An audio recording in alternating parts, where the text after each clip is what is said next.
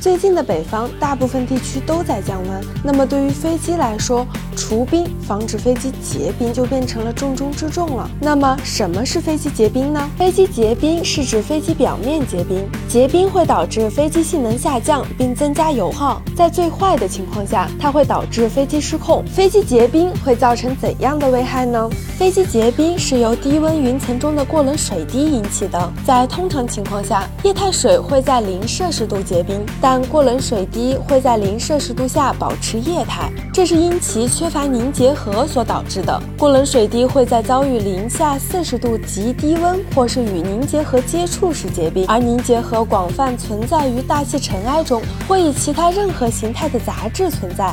当飞机穿过含有过冷水滴的云层时，飞机迎风表面存在的凝结核与过冷水滴相撞，如果没有加热防护措施。过冷水滴就会在飞机表面迅速冻结。当飞机机翼前缘结冰后，会改变机翼形状，从而扰乱机体周边能够持续带来升力的平稳气流，使飞机升力下降，阻力增加，飞机操纵性变差，加大了飞机失速的风险。如果飞机发动机进气系统结冰，会引发发动机进气流场畸变，造成进气道堵塞，发动机的性能恶化。掉落的冰碴一旦被吸入发动机，还会造成叶片的损伤。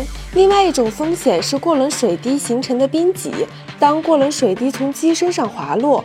在飞机传感器附近形成的冰脊会导致机身周边的气流中断，从而使传感器发生数据错误。此外，飞机结冰会导致机体重量增加，会额外增加飞机的油耗。飞机结冰的种类有哪些呢？主要种类包括有透明冰、霜冰、混合冰、雨冰、白霜等等，其中对飞机危害最严重的就是透明冰。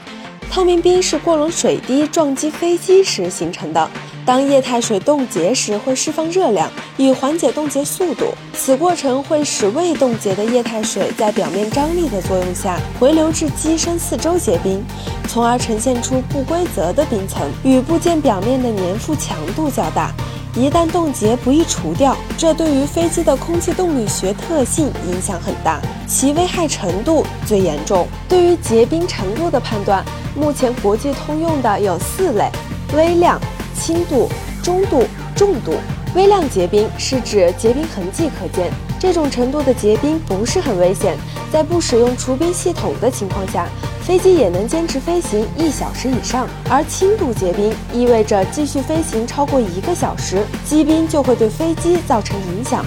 使用除冰和防冻系统，可以轻松除去轻度结冰或防止其形成。中度结冰代表着结冰速度非常快，可能使飞机遭遇危险，需要改变飞行高度、航迹和持续使用防冰和除冰设备。而出现重度结冰时，也就是除冰和防冰系统无法减少积冰时，就要求飞行员立即脱离结冰条件，不得延误，以确保飞行安全。